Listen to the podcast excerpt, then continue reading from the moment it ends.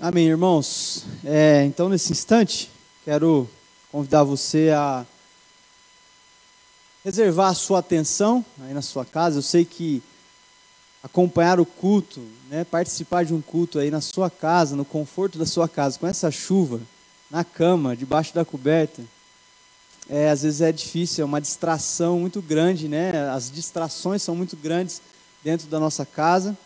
Então, por isso eu peço a sua atenção aqui para que você ouça a palavra, para que você participe com a gente desse momento de reflexão, tá? Hoje eu quero dar continuidade, na verdade, encerrar a, uma série que nós iniciamos alguns domingos atrás, de algumas reflexões, que nós demos o nome de A Outra Face de Jesus. Uma série que nós olhamos para te, alguns textos para entender algumas características de Jesus, algumas características do nosso Mestre, o nosso Salvador, que muitas vezes a gente negligencia. Porque, como eu dei lá no exemplo, no, na primeira, no primeiro episódio dessa série, nós nos relacionamos com Jesus, às vezes, como aquele momento em que nós escolhemos a pizza no domingo. Né? Nós pegamos e dividimos a pizza em três sabores, e lá, quando está servida a pizza, nós nos servimos apenas do sabor que a gente gosta, que é agradável ao nosso paladar. E aquela pizza ruim lá com milho, com ervilha, você deixa de canto, você não come aquela pizza porque não é agradável ao seu paladar. E às vezes nós nos relacionamos com Jesus, com o Evangelho, dessa forma, selecionando apenas as partes legais das falas de Jesus, apenas as, apenas as falas motivadoras de Jesus.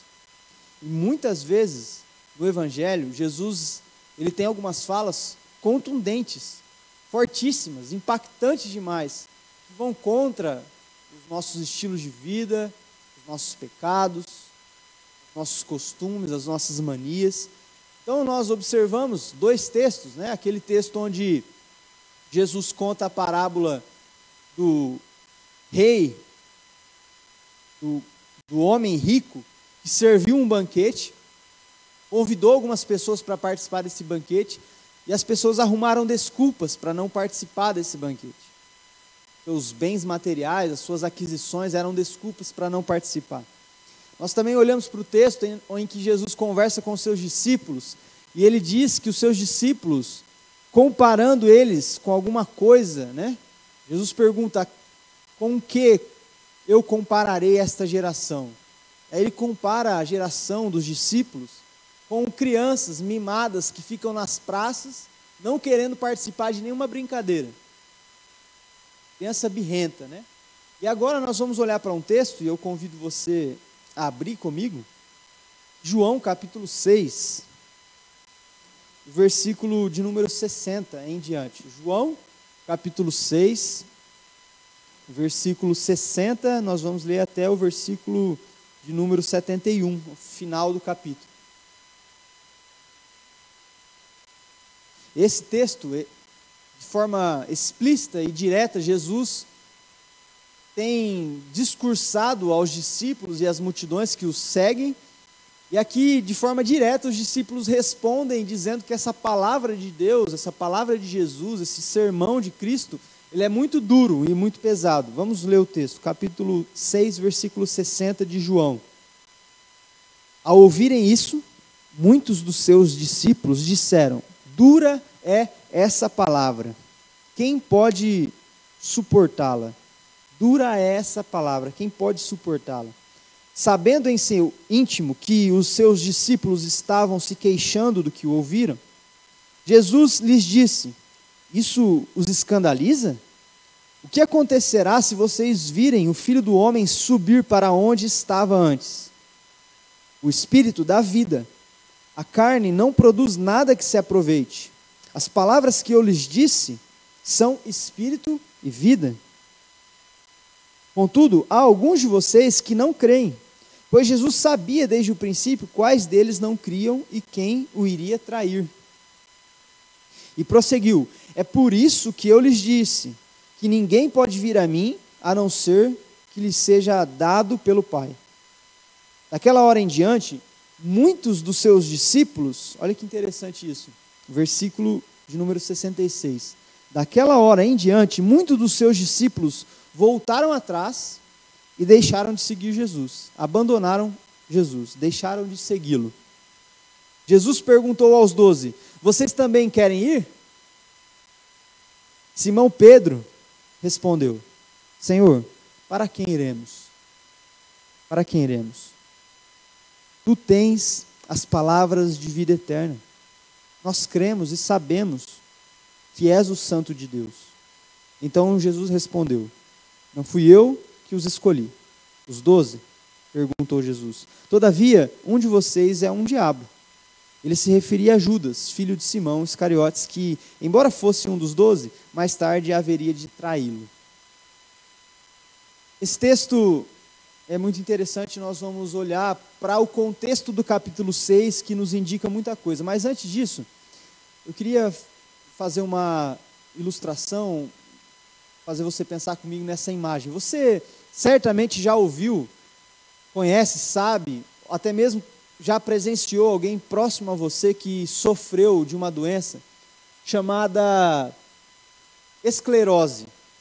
A esclerose, ela tem obviamente, várias é, variações dentro da doença. A esclerose ela pode ser uma esclerose múltipla, ela pode ser aquela famosa esclerose é, lateral amiotráfica, né, que os, os, os, músculos começam a enrijecer, uma parte do, do cérebro, alguns neurônios responsáveis pela é, movimentação motora morrem. E é basicamente esse o conceito da doença, chama esclerose. O que, que acontece com quem sofre de esclerose? Das mais variadas formas.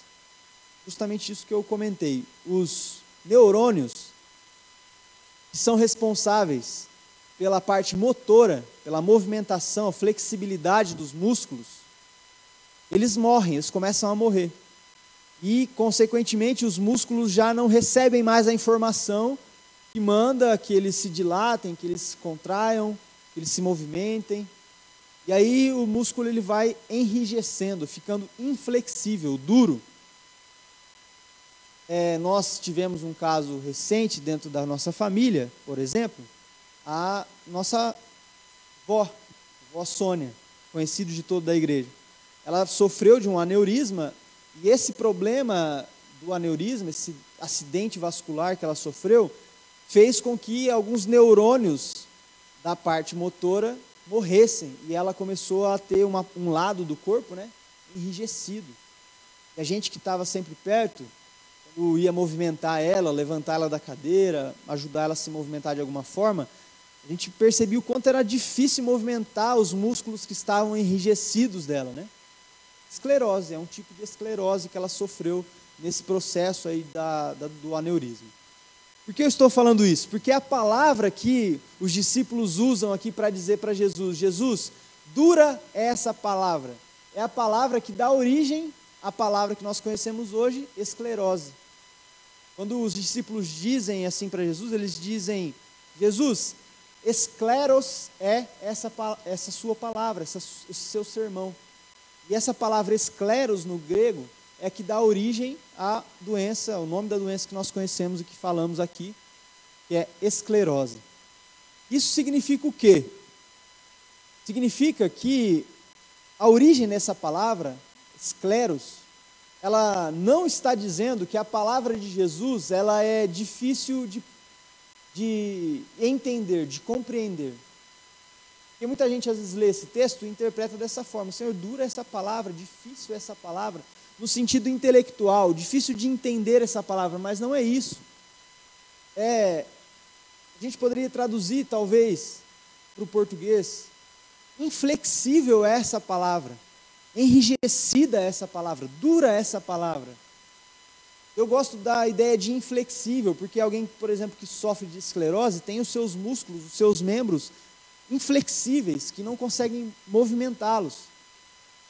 E é isso que os discípulos estão dizendo, Senhor, essa palavra sua, ela é inflexível. Ou seja, o que o Senhor está dizendo, não existe meio termo. Não existe uma forma de flexibilizar essa sua palavra para que a gente possa aplicar ela às nossas vidas, ao nosso coração, para que ela seja mais tranquila e leve. Difícil é praticar, é viver o que que o Senhor está dizendo. Duro é praticar a tua palavra. Compreender, nós compreendemos. Intelectualmente, nós entendemos o que o Senhor está dizendo. Mas isso é muito inflexível, isso mexe com as nossas estruturas e com os nossos costumes, com a nossa cultura, com a nossa ideia de pensar, com a nossa forma de ver o mundo. Dura essa palavra. A ponto de alguns discípulos, como nós lemos no versículo 66, abandonarem Jesus. A, a partir daquele momento, falar: não, para mim deu. Até aqui eu estava seguindo Jesus, mas agora se tornou duro demais esse ensinamento, inflexível demais esse ensinamento. E é esse o objetivo básico da nossa série, que se encerra hoje, que foram três reflexões. Alguns ensinos de Jesus, algumas falas de Jesus são duras, são inflexíveis, não tem como você negociar, não tem como você olhar para aquilo e não obedecer é uma afirmação, é uma orientação, é um mandamento de Jesus que se torna inflexível e duro. Só que é interessante observar, pelo contexto que nós vamos, é, eu quero explanar um pouco com os irmãos do capítulo 6, que na verdade, isso já se aplica aos nossos corações. A palavra de Jesus, ela é dura para algumas pessoas, para algumas pessoas, nós vamos entender que três tipos de pessoas que estão presentes nesse capítulo 6, que olham para essa palavra de Jesus, para esse sermão de Jesus, para a forma como Jesus prega o evangelho, as boas novas, e diz: Isso aí é duro demais, é inflexível demais, é impossível de se praticar isso. Porém, no final, nós vamos ver um outro, um quarto tipo de pessoa, é, que precisa ser a forma como nós discípulos de Jesus, entendemos as palavras dele. Para isso, nós precisamos consultar um pouco o contexto. Se você está com a sua Bíblia aberta, no capítulo 6 ainda, nós vamos olhar para alguns versículos anteriores a esses que nós lemos, para que a gente possa entender é, esses tipos, tipos de pessoas. Bom, o que, que está acontecendo no capítulo 6?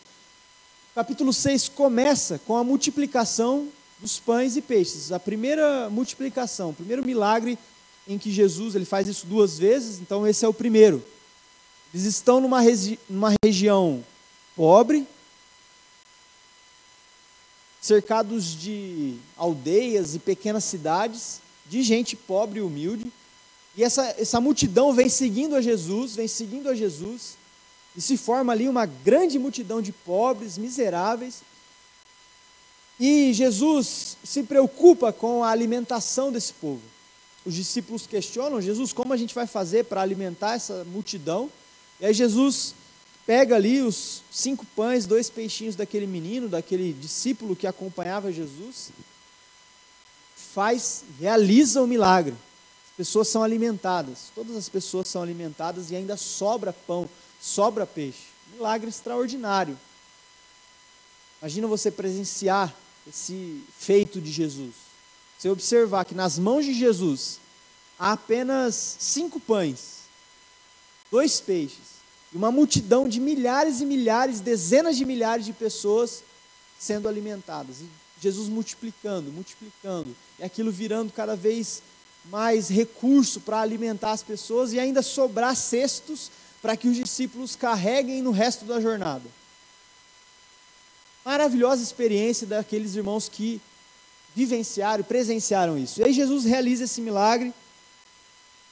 Aí ele atravessa, né, os discípulos pegam um barco ali e atravessam o mar é, da Galiléia, saem da região de Tiberíades e vão para Cafarnaum, que é a cidade onde Jesus é, vive por um bom tempo da sua vida. E eles vão, mas Jesus fica. Porque diante desse milagre maravilhoso, imagina você e eu presenciando isso. Automaticamente, esse povo pobre, miserável, olhou para Jesus e disse: Esse homem é alguém especial. Vamos colocá-lo como rei. E algumas pessoas queriam então forçar a Jesus a ser um rei, a uma espécie de líder político, a uma espécie de presidente da, da região onde eles viviam que esse poder maravilhoso, imagina esse homem governando o dinheiro público, ele vai fazer multiplicar o dinheiro público, nunca vai faltar dinheiro público. para a saúde, para a educação, para as escolas. Os, os alimentos nunca vão faltar. Esse homem liderando o nosso povo, ele vai multiplicar, isso vai virar, a gente vai ter recurso em fartura. Mas aí Jesus, o texto diz que Jesus se afasta desse povo, foge desse povo que quer colocar ele como rei à força. E aí os discípulos atravessam o mar, e aí de repente começa uma tempestade, aquele famoso episódio em que Jesus vai ao encontro dos discípulos andando sobre as águas, acalma a tempestade. E aí eles chegam do outro lado da, mar, do, da margem ali do mar da Galileia, na região de Cafarnaum. O pessoal que viu o milagre da multiplicação dos pães e dos peixes, se levantaram no dia seguinte, olharam, Jesus não estava, os discípulos não estavam, apenas um barco tinha sido retirado, eles já acharam estranho, mas é como ia caber 13 pessoas no barco. Jesus foi andando sobre as águas. E aí eles perceberam então que Jesus e os discípulos tinham atravessado o mar da Galiléia e seguiram a Jesus e foram atrás de Jesus. Quando Jesus chega na, na aldeia de Cafarnaum, já tem uma multidão esperando ele ali. Esse é o texto que nós lemos. Quando Jesus desce do barco, quando Jesus se encontra com essa multidão, Jesus começa a conversar com essa multidão, e é aqui que Jesus estabelece um sermão duro de ouvir. Duro de ouvir. Nós vemos esse sermão a partir do versículo 25 vai discorrendo ali sobre o interesse que as pessoas têm por estarem seguindo a ele. Qual a real motivação daquela multidão ter saído de Tiberíades, atravessado o mar perigoso, para se encontrar com Jesus do outro lado? Jesus começa a dizer, e é esses tipos de pessoas aqui que Jesus começa a identificar. E aqui nós precisamos também nos identificarmos. Com quem nós parecemos? Qual tipo de pessoas nós somos? Diante desse discurso de Jesus, que, segundo os próprios discípulos, era um discurso duro. O primeiro tipo de pessoa que Jesus é, identifica nessa multidão é, na verdade, aquela, aquele pessoal que eu comentei que queria forçar Jesus a ser um rei, a ser um líder político.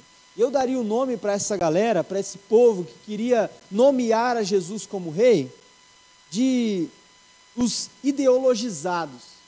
Eles queriam encaixar Jesus no seu partido político.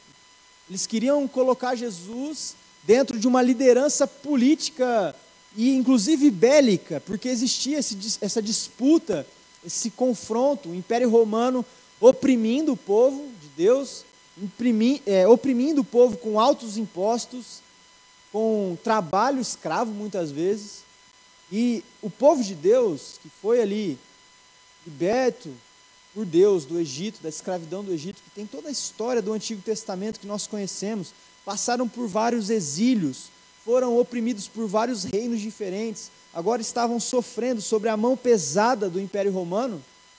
Quando viram Jesus realizando esse tipo de milagre, com esse poder maravilhoso, falaram: esse homem que vai libertar a gente desse império opressor, e vai se tornar um rei justo, um homem justo. Nós vamos aqui estabelecer agora o nosso império, o império do Evangelho, império religioso.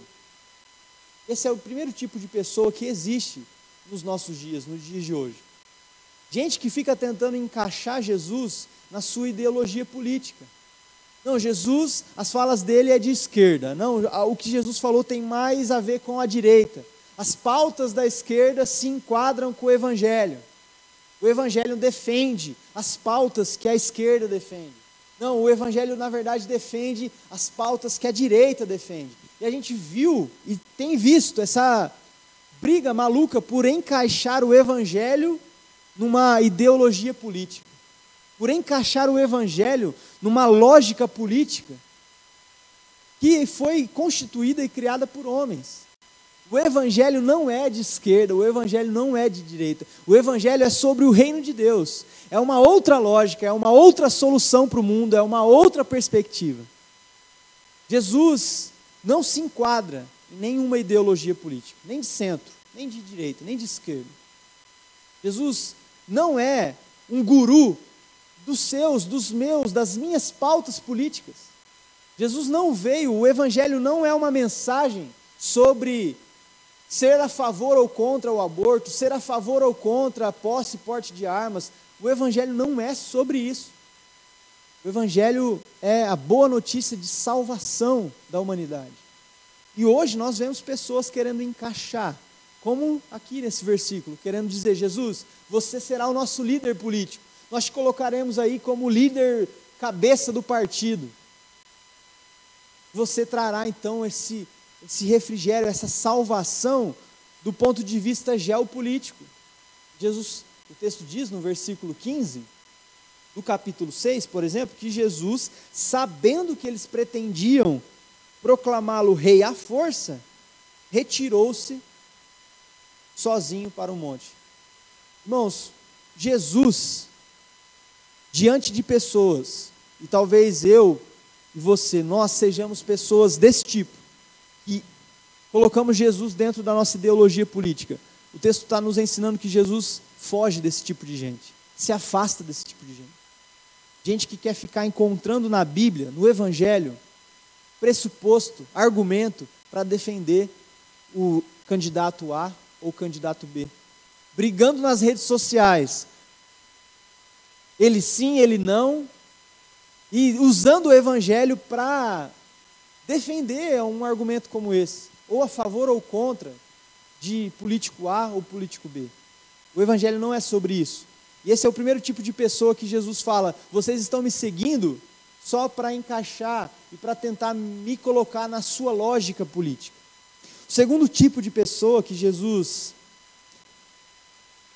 contra-argumenta, que Jesus identifica e exorta, são os materialistas que eu chamaria os materialistas. Versículo 26 do capítulo 6, olha o que Jesus diz. Jesus respondeu: A verdade é que vocês estão me procurando não porque viram os sinais milagrosos, mas porque comeram os pães e ficaram satisfeitos. Não trabalhem pela comida que se estraga, mas pela comida que permanece para a vida eterna, a qual o Filho do Homem lhes dará Deus, o Pai, nele colocou o seu selo de aprovação. Olha que dura essa palavra de Jesus. A verdade é que vocês estão me seguindo, não porque viram os sinais milagrosos que eu fiz, mas porque comeram, foram alimentados, porque o seu estômago está cheio.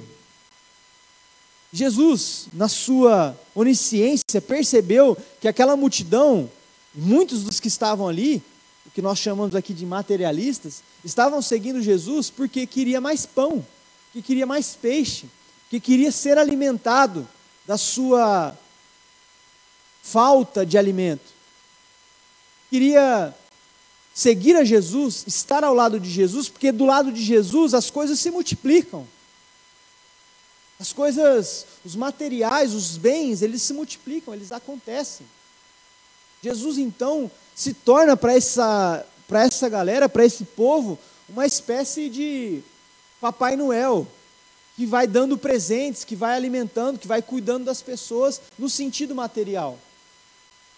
Nós, muitas vezes, somos como essas, como essas pessoas, como esses materialistas.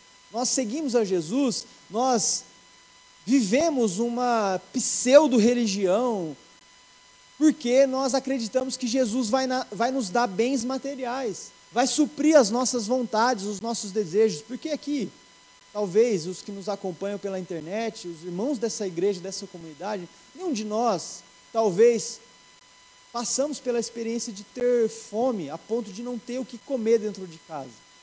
Mas nós olhamos para Jesus como aquele que vai nos dar um carro novo, uma casa nova, vai prosperar a nossa vida, vai vai fazer com que o seu chefe te dê um aumento.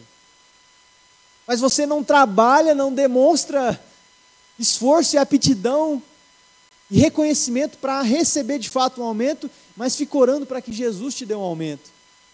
Nós olhamos para esse Deus materialista, achando que Ele vai dar para nós aquela viagem tão sonhada. Jesus vai fazer com que a nossa vida sempre prospere que a gente não passe dificuldade financeira, que a gente não tenha que às vezes reduzir a quantidade de despesas que a gente tem para que consiga, no final do mês, ainda ter dinheiro para abastecer o carro para vir à igreja, para ter dinheiro ainda para comprar o alimento para o seu filho. E aí, quando nós passamos por essas dificuldades financeiras, esse aperto, mas Deus, eu sou um servo teu, eu dou o dízimo, eu oferto, eu abençoo em missões, e agora está faltando aqui para mim. Eu estou precisando reduzir as minhas despesas, cortar a TV por assinatura, para conseguir sobreviver, cancelar o plano de saúde.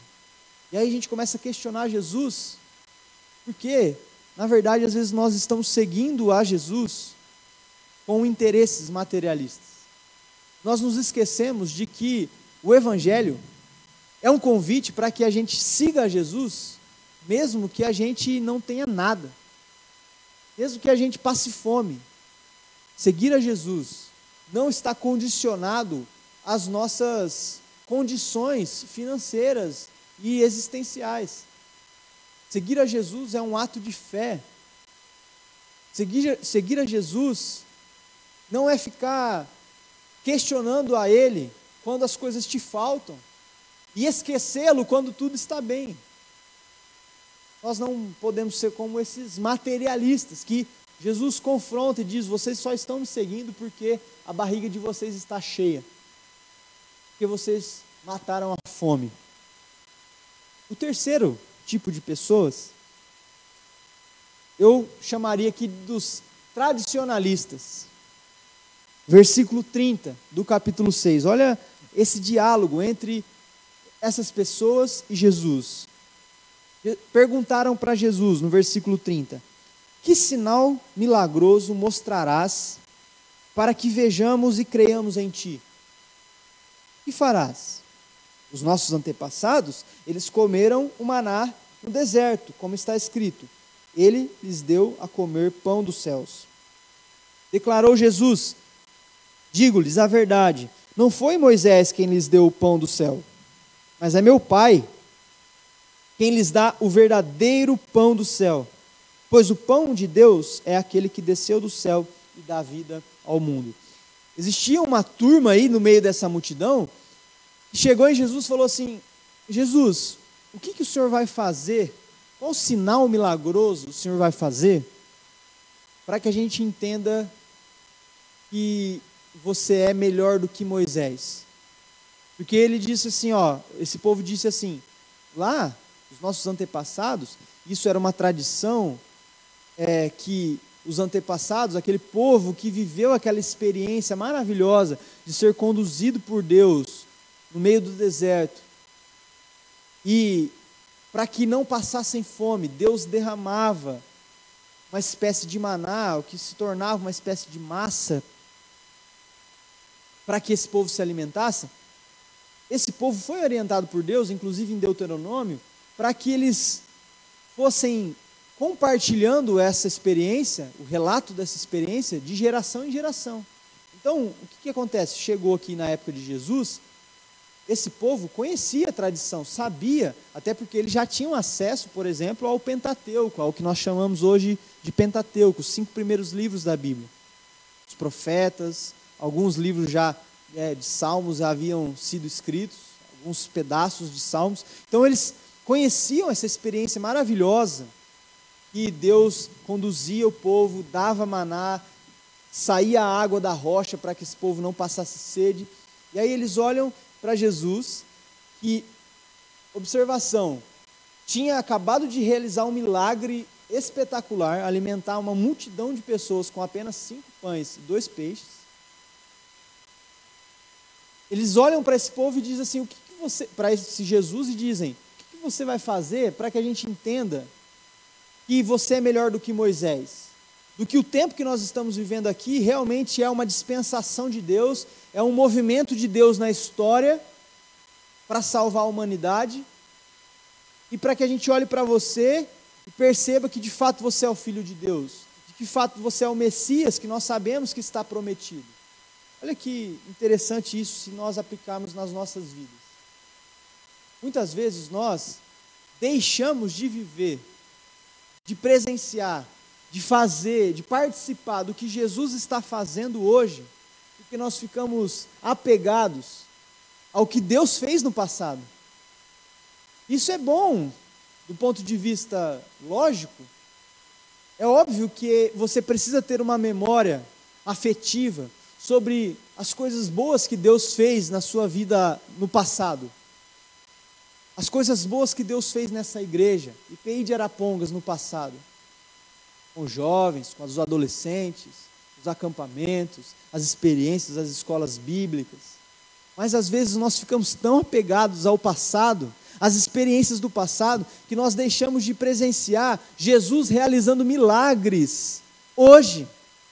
Jesus transformando corações hoje. Nós cantamos aqui, Deus, tu estás aqui transformando corações, transformando histórias, realizando milagres hoje. Nós servimos a um Deus vivo que também dá sinais da sua maravilhosa graça, do seu poder hoje, mas nós às vezes nos ficamos apegados ao passado. Ah, na minha época, quando você começa a falar muito isso, na minha época, dois sinais. Isso significa duas coisas: que você está velho, muito velho, e que você às vezes está sendo um, um tradicionalista como esses, dizendo: ó, na época dos nossos pais, Jesus é, Deus derramava o maná para que a gente se alimentasse. Aí Jesus confronta duramente esse povo, falando: tudo bem, não foi Moisés que deu o maná para vocês, foi Deus. E Deus agora está dando e derramando sobre você o verdadeiro pão da vida. O pão que, quando você se alimenta dele, você nunca mais vai ter fome. O pão que sacia a sua fome de forma integral. O maná era apenas uma amostra, um símbolo do que Deus ia fazer. E é muito interessante você ler o Antigo Testamento sempre com essa perspectiva, que todas as coisas ali apontam para Jesus. Então, o maná, essa espécie de pão que desce do céu, é uma representação do Cristo que se declara como o pão vivo que desceu do céu. Jesus está dizendo: não é o maná que sustenta vocês eternamente, sou eu, o pão da vida, pão que sacia a sua fome. Mas vocês estão muito apegados a Moisés, vocês estão muito apegados à tradição dos seus pais, ao que aconteceu no passado. Estão deixando, estão me pedindo um sinal aqui agora. Eu acabei de realizar um sinal. Eu acabei de realizar um milagre. Do outro lado do mar, uma multidão foi alimentada com apenas cinco pães e dois peixes. Vocês ainda estão me pedindo mais um sinal? Então, irmãos e irmãs que nos acompanham dessa comunidade, de outra comunidade, cuidado, cuidado para que não sejamos como essas três pessoas. Aqueles que tentam encaixar Jesus, encaixar o Evangelho numa ideologia política, dizendo que ele defende pauta A ou pauta B, num, num tempo que a gente tem vivido muito obscuro sobre essas coisas, não dá para se associar a nenhum político, a nenhum partido, a nenhum lado dessa confusão maluca que virou a política. E muito menos se associar a isso dizendo que a Bíblia defende algum tipo de pauta ou não. Não dá. Jesus se afasta desse tipo de, de pessoa, desse tipo de situação. Não podemos também ser aqueles materialistas que seguem a Jesus apenas por aquilo que Ele pode fazer por nós, aquilo que Ele pode nos dar. Nós temos que seguir a Jesus por aquilo que Ele é, pela Sua doce graça, que alcançou você, que me alcançou na nossa podridão, na nossa sujeira, no nosso pecado.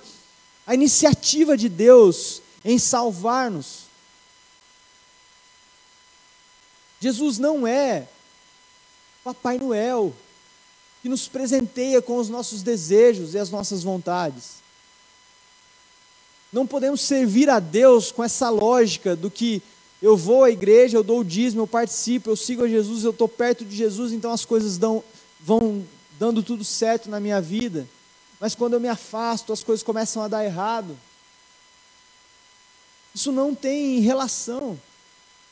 Deus é um Deus de graça e de amor, que derrama sobre você amor e cuidado, que te dá e te capacita para viver qualquer situação situação de luto, situação de depressão, de ansiedade. Deus te capacita para viver feliz, bem-aventurado, mesmo que você esteja chorando, mesmo que você seja humilde de espírito, mesmo que você seja perseguido. Esse é o ensinamento de Mateus capítulo 5, as bem-aventuranças. Você também não pode ser o tradicionalista que segue a Jesus, mas diz que segue a Jesus, mas fica olhando as coisas que ele fez no passado e deixa de desfrutar dos milagres que ele tem realizado hoje, deixa de participar na igreja, porque diz: ah, quando era o pastor A, quando era o pastor B, quando era fulano C, era legal, era melhor. Deixa de viver experiências na sua vida enquanto discípulo de Jesus, porque fica olhando para o passado e não se adapta à realidade de hoje. Não percebe, não consegue enxergar Deus realizando milagres, movimentando corações, transformando corações hoje. Ok, nós não podemos ser nenhum desses três tipos de pessoas, qual é o tipo de pessoa que precisamos ser enquanto discípulos de Jesus? Diante dessa palavra dura, inflexível de Jesus, qual deve ser o nosso comportamento? Como nós devemos nos posicionar? Como nós devemos pensar? Como nós devemos aquietar a nossa alma? Esse tipo de pessoa, esse tipo de discípulo genuíno, é como Pedro e alguns outros discípulos, especificamente aqui os doze, na verdade onze, porque Judas, o próprio texto já declara que Jesus sabia que ele seria o traidor. Mas quando a dureza das palavras de Jesus identificam na multidão esses três tipos de pessoas que falamos, Algumas delas, a maioria delas que deixaram de seguir a Jesus, certamente eram essas. Os ideologizados, os materialistas, os tradicionalistas. Essa galera foi embora. Falou: ah, chega, não vamos mais seguir a Jesus. E aí Jesus pergunta aos discípulos, aos doze: e vocês, não querem ir também? Se é dura demais a minha palavra, faça como eles. Deixem de me, de me seguir.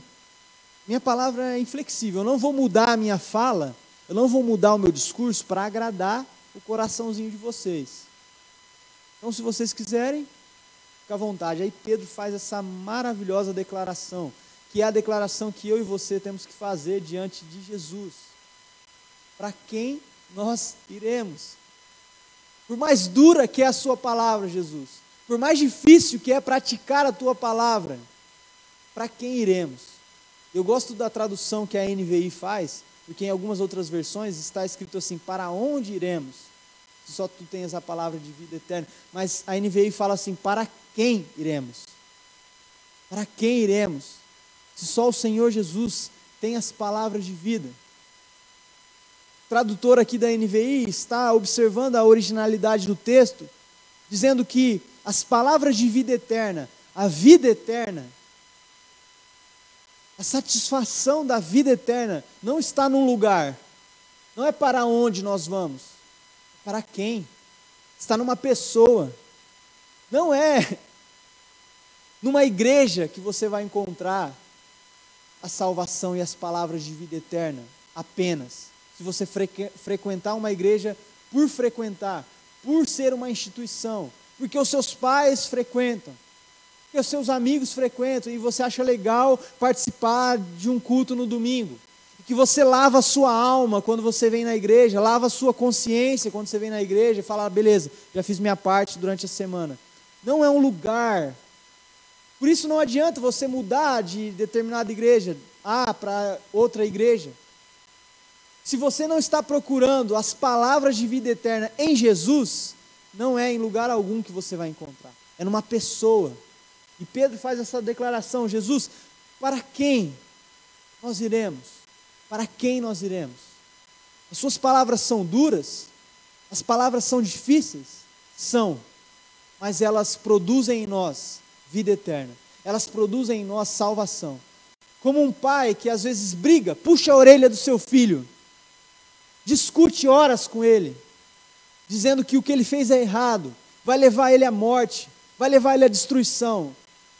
Jesus, como esse pai, conversa com a gente, e essas palavras são duras, confrontam o nosso pecado, confrontam os nossos erros, mas são palavras de vida eterna. São palavras que fazem com que a sua fome seja saciada eternamente. São palavras que conduzem você a uma vida e uma vida abundante em Jesus. Por isso, meu irmão, minha irmã, quero te desafiar, quero te encorajar a não abandonar a Jesus, a não deixar de seguir Jesus. Nós estamos num tempo de crise, difícil. Pessoas do nosso convívio perderam pessoas queridas, o seu marido, alguém próximo, para o Covid e para outras doenças. Os tempos não são bons, não são agradáveis, está difícil, a gente fica impaciente. Diante disso, entenda que a sua fé não está condicionada ao templo, nós somos jogados para fora do templo. Nós não podemos frequentar o templo. Se Deus permitir, nós vamos voltar semana que vem com todos os cuidados, com sérias limitações, mas nós ficamos um bom tempo longe, distante da igreja. Como você cultivou a sua espiritualidade?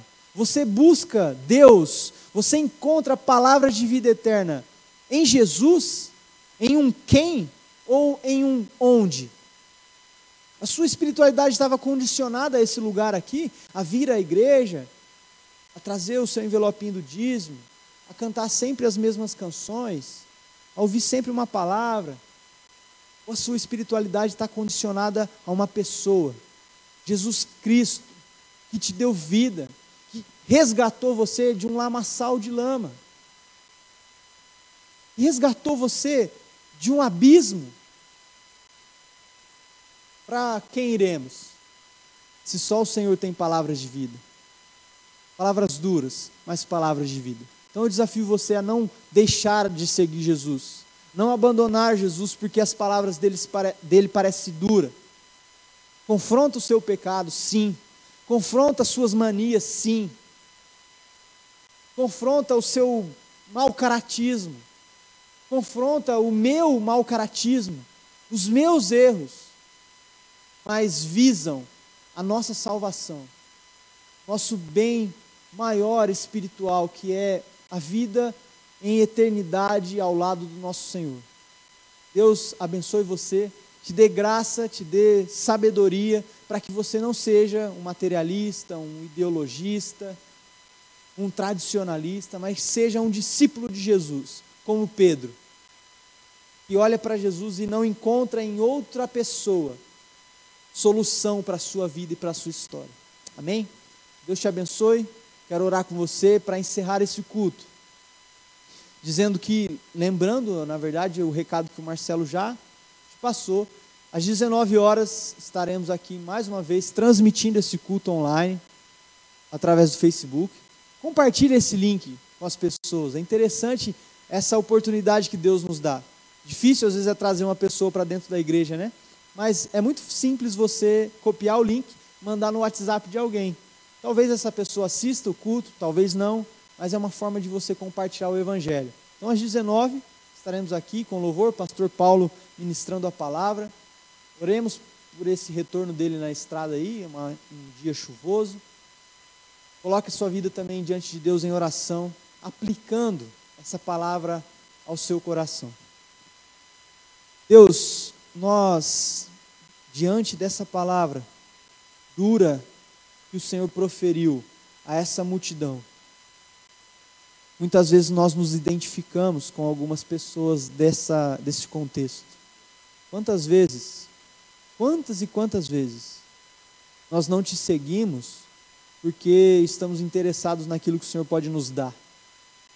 Bom namoro, bom casamento, passar no vestibular, bom trabalho, bom carro, uma boa casa, bens materiais.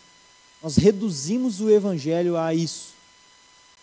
Quantas vezes nós não tentamos encaixar o Senhor numa ideologia política? Quantas vezes nós não ficamos olhando para o passado? Deixamos de viver o presente. Teu poder operando hoje. Nos perdoa, Senhor, por isso. Grande erro, grande falha do nosso coração. Nos ajuda a sermos como Pedro. Olhar para Jesus e encontrar apenas em Jesus as palavras que podem trazer vida. Ajuda, Senhor, os nossos familiares. Aquele irmão, aquela irmã, aquele filho, aquela filha, marido, a esposa que não se converteu ainda, que não teve uma experiência genuína com o Evangelho, com Jesus Cristo. Ô Senhor, nos ajuda a sermos portadores dessa mensagem, de que o Senhor tem palavras de vida eterna. São palavras duras, sim, que vão mexer com as estruturas, vão abalar os ídolos do coração, mas palavras que trazem vida. Nós confiamos a nossa vida ao Senhor, nós declaramos que somos teus discípulos e teus servos, queremos te seguir de perto, não abandonar essa jornada. Para isso precisamos da tua misericórdia, Senhor. Abençoa o pastor Paulo no retorno para Arapongas, nessa estrada. Abençoa a EPI de Astorga, que tem vivido essa experiência, o Felipe, no seu processo de ordenação pastoral. Nós oramos por isso. Pedimos também em nome de Jesus que o culto da noite também seja um tempo agradável na tua presença. Agradável aos teus ouvidos, Senhor, os nossos lábios cantando canções. Que a tua palavra mais uma vez venha de encontro ao nosso coração. Em nome de Jesus. Amém. Amém. Deus te abençoe. Até o próximo culto. Amém.